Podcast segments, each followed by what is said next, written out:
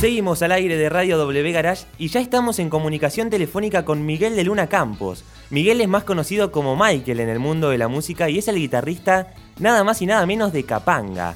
Creo que todos coincidimos en que la música de Capanga no puede faltar, pero nunca, en las fiestas y en los carnavales cariocas de nuestro país. Michael, te quiero dar la bienvenida al aire de Radio W Garage y te quiero agradecer por tomarte el tiempo para poder charlar con nosotros.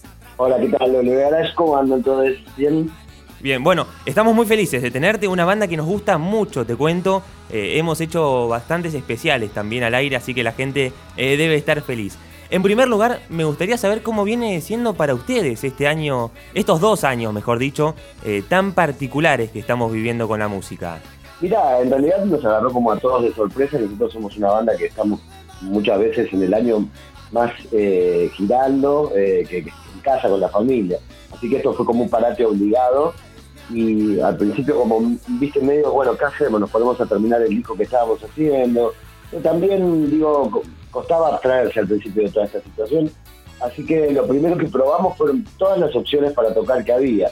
Digo, hicimos screenings, hicimos autoshows, después hicimos shows presenciales, eh, agotamos todas las posibilidades. En medio de todo eso también em, decidimos grabar un disco este año. Eh, no, no, no no de composiciones eh, nuevas, porque sí lo que nos parece a nosotros que somos una banda como old school, eh, y que nosotros grabamos los discos y nos gusta salir a tocarlos por todo el país, y la verdad que con, la coyuntura esta es un poco más difícil. Quizás lo dejemos para el año que viene, pero sí queríamos lanzar un material nuevo.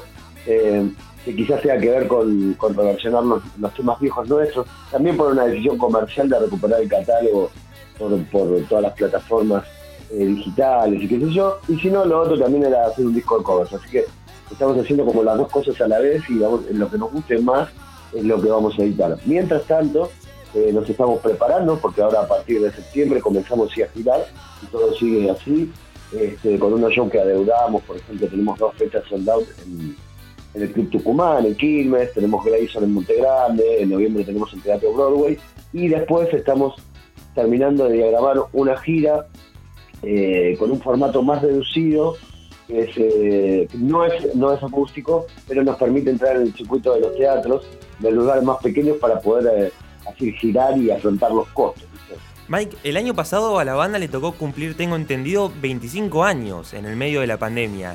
Y es más, iban a hacer muchos shows que tuvieron que ser suspendidos y que creo que los que estás nombrando ahora van a ir en marco de los 25 años, ¿no? Claro, exactamente. Sí, de hecho, todo lo que estamos haciendo es parte de la celebración porque nosotros íbamos a tocar en el Luna Park, que, es una, costumbre que tenemos en, cuando presentamos discos o tenemos números redondos o importantes de celebración. Y bueno, no se podía dijimos, bueno, vamos a festejar igual, porque los 25 años son ahora. Así que un poco lo del teatro Broadway va a ser eso. Bueno, por lo que me comentás, como que le estuvieron metiendo bastante durante esta pandemia. Y por ejemplo, te cuento que la semana pasada estuvimos conversando con los chicos de Babasónicos y nos decían que fueron. con, el Panza, con el amigo Panza, sí. Claro, sí, y, y, nos comentaba que tuvieron que tener como unas vacaciones forzadas. Ustedes no lo vieron para nada, sí. Le estuvieron metiendo bastante. Sí, sí, en realidad hicimos bastantes cosas, pero lo que te decía antes, y coincido súper con, panza, porque nosotros, mira, históricamente, el 23 de diciembre es el último show que hacemos en el año hasta el 15 de enero. Ahí nos vamos de vacaciones, cada uno hace la suya, y no nos hablamos ni por teléfono, eh, ni en WhatsApp, nada. Y, claro, eso era planeado, o sea, el parate este fue forzado, o sea, que fueron las vacaciones, por eso te contaba que al principio no sabíamos bien cómo reaccionar. Recuerdo una vez que con más con el baterista, eh, dijimos, che, bueno, hagamos un Zoom y tomamos algo como si fuera un bar. y, me acuerdo, que mi, compañera me dice, ¿a, dónde vas que te, que te cambiaste? Tú digo, no, tengo un Zoom con mafia, que puedes encontrar tomar algo. ¿Tienen linda relación dentro del grupo? ¿Se, llevan como una verdadera familia? Sí, sí, más que familia, mira, a nosotros nos gusta decir un poco en chiste, pero que también es verdad, es, eh, somos un matrimonio... Eh, Claro, porque viste que, no sé, la, familia, vos capaz que hay un primo que no te va caso, que no te banca a vos. Y en, Navidad, viste, se saludan todos, se sigue la, hipocresía, que eso. Me parece que en una pareja vos cuando no, no, no, estás bien, tenés el derecho de tomar distancia o lo que sea, y, a nosotros nos parece mucho más copado eso, que nos elegimos día a día y no es que nos tenemos que soportar porque tenemos una banda. Excelente definición, Mike. Bueno, además de ser el guitarrista de la banda, también laburás como productor. Eh, ¿Cómo te llevas con esa faceta musical? Y es algo que me encanta. En este, en este tiempo que estuvimos tocando menos, lo pude desarrollar más, si bien lo vengo haciendo hace muchos años, pero bueno, por cuestiones de tiempo y de agenda, a veces no puedo hacer más de dos o tres producciones por año de banda. Así que eh, aproveché todo ese tiempo, es más, hace poco incluso tuve una experiencia muy linda que fui a Río Grande, el 11 de julio se compraron 100 años de centenario de Río Grande y bueno, me, me convocaron para hicieron una película y un disco, entre tantas cosas, y en el disco, bueno, me convocaron como productor, lo cual estuvo buenísimo porque la parte de folclore y tango producía Peteco Carabajal, a mí me tocó la parte de, rock y cumbia, y Facu, que, trabaja con, con Woz, no sé, con el Duki, que, trabaja con Lauría, que es del, del estudio la parte de trap y urbano, así que fue una experiencia ahora porque nos fui una semana a trabajar a Río Grande a producir bandas que no conocía, sí, cuando laburo con Capanga me gusta coproducir con, con alguien, con una oreja externa, porque también a veces me, resulta producir a mi propia banda, me resulta un poco engorroso, porque no, no considero que esté bueno estar de un lado y del otro, y aparte también por una cuestión de, complicidad con los míos, que cuando les conviene soy productor y cuando no les gusta mi idea soy guitarrista. Entonces, prefiero tener una vida externa. Mike, no sé cómo te llevarás con el trap, recién lo nombrabas, pero en estos últimos años, gracias a ese género, el rol del productor eh, tomó muchísima más importancia. No sé si conoces a Bizarrap y a todos los productores que están surgiendo ahora, eh, y me gustaría saber cómo te llevas con ese género. Viste que hay muchos rockeros que como que todavía están eh, en pelea, ¿no? Con, con la nueva música. Claro, claro. No, mira, yo la verdad que todos los géneros musicales a mí me apasionan. Este, y quizás acá en Argentina es como que hace muy poco, o hace muy poco en realidad la gente más grande, eh, se enteró de toda esta movida, pero el trap tiene 15 años, viene desde Billy Ocean, de, digo, ya existe desde hace un montón de tiempo, de hecho yo ya lo conocía antes de que, que llegue acá. Eh, el, género hace un montón que está, me encanta que me encanta que las nuevas generaciones se puedan expresar. Este, sí, lo de siempre, como cuando, no sé, salió Green Day que había tantas bandas que hacían eh, ese tipo de punk que en un momento satura el mercado. Claro. Sí me quedo con, los artistas que me gustan más, no sé cómo puede ser el Duke, como puede ser Woz. Para los que recién se suman al programa, estamos en comunicación telefónica con Miguel de Luna Campos, más conocido como Michael en el mundo de la música, que es el guitarrista nada más y nada menos que de Capanga, con la banda desde hace muchísimos años que se transformaron eh, en un grupo muy reconocido, que por suerte me imagino que, están viviendo de la música, eh, las canciones nunca faltan en los boliches, en las fiestas de casamientos, y como me comentabas vos recién, eh, han girado muchísimo porque les gusta hacer shows. ¿Nos podrías contar algún lugar en el que tocaste y dijiste, ¿qué hago acá parado? ¿Algún país raro? Y República Checa. No, pero en realidad ¿qué hago acá? No, porque eran buenísimos, ¿viste? Bueno, claro, pero decir, eh, no te imaginaste nunca estar ahí, por ejemplo. Bueno, eh, cuando fui a tocar a Ámsterdam, la reflejé porque Ámsterdam es un lugar que me encanta, pero quizás nunca hubiera elegido para tirarme una guita y irme de viaje a Holanda. Porque, claro.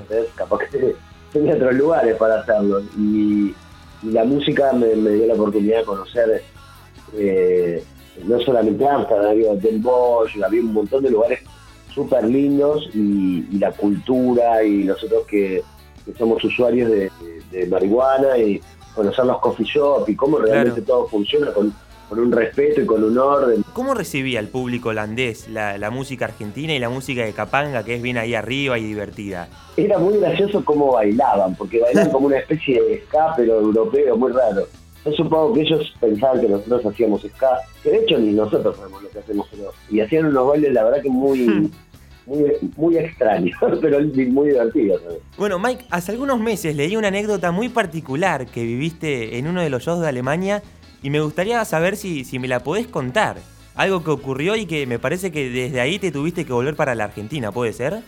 Sí, exactamente. Eso fue en Potsdam, una gira de casi 48 shows, no me acuerdo, el show número 14, estando en Potsdam.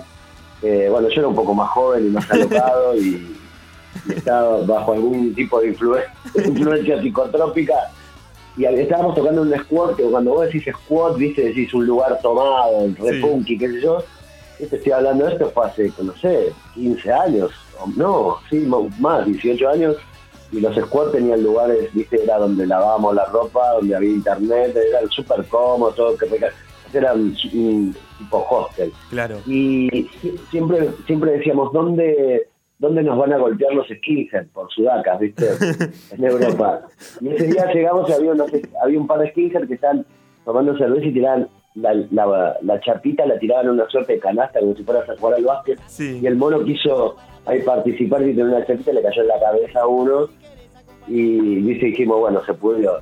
Y bueno, se empezaron a cagar de la risa, bueno, eran Red o los Sharps, que son los Skinhead antifascistas. Sí. Y bueno, pegamos una onda bárbara, y la verdad que el lugar estaba muy bueno, el dueño había visto la, la prueba de sonido, dijo, yo vi a The Clash, pero me encanta eso, y nosotros a bueno, en un momento yo me tiré a hacer mosh, y se ve que no lo entendieron, y me saqué todo el antebrazo del lugar.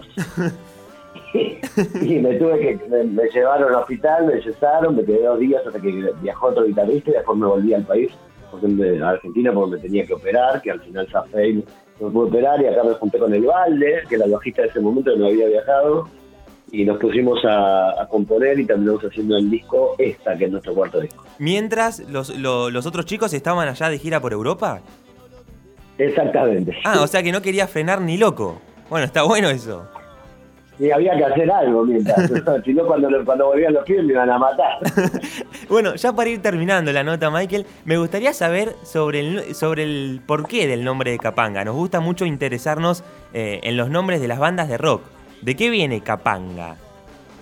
Mira, nosotros básicamente siempre nos identificamos con todo lo que tenga que ver con ser un antihéroe, ¿viste? Mm. De hecho, tenemos nuestras remeras de, de Shit Beatles, consideramos así, como decimos jugando que somos los, Beatles de mierda, y eh, antiguamente, eh, sabrás que somos gente mayor nosotros, y en Titanes en el Ring, que era un programa de catch, de lucha libre, eh, entre tantos titanes que había, había uno que se llamaba Capanga y su yacaré. En realidad era bastante antiguo, no tenía ni canción y era bastante malvado porque el Capanga es el, capataz de, los de los yerbatales, en Visiones, por ejemplo. O sea, es un tipo malvado porque este, abusa de su poder con, los empleados y eso. Pero a nosotros nos gustó esto de Antineo que no tenía canción. Le sacaron su yacaré, el nombre, eh, cuando yo entré ya se llamaba así, yo lo único que aporté fue cambiar la C por la K porque me parecía mucho más punky y tenía como más fuerza. Este, y ahí, ahí terminamos llamándonos Capanga. ¿Puede ser que alguna vez eh, tocaron, hicieron algún show con el Caballero Rojo? Leí una anécdota como que tuvieron eh, contacto con alguno de los de Titanes en el ring. Sí, creo que fue en San Pedro, si mal no recuerdo, y el mono fue a la casa. Yo no fui porque me quedé probando sonidos y me contó el mono que que llegó a la casa, tocó el timbre, lo, hicieron pasar, que podía conocer, y bajó el caballero, pero bajó desde el primer piso que estaban las atenciones de él, con la máscara, ¿viste? Y salió, nunca supo la, cara. Como Batman, ¿viste? Claro. Nunca vio la cara. ni la quería ver tampoco porque era para no quebrar el, el encantamiento. Claro, el, sueño de chico. Bueno, Mike, no te quiero robar más tiempo. La verdad que fue un placer poder conversar con vos y, que nos cuentes todas estas historias. No, dale, buenísimo. Gracias a ustedes como siempre aprovecho a decir gracias por el espacio, eh, síganse cuidando y bueno, nos vemos pronto. Bueno, te mando un abrazo enorme, Mike. Dale, abrazo para todos. Nos vemos.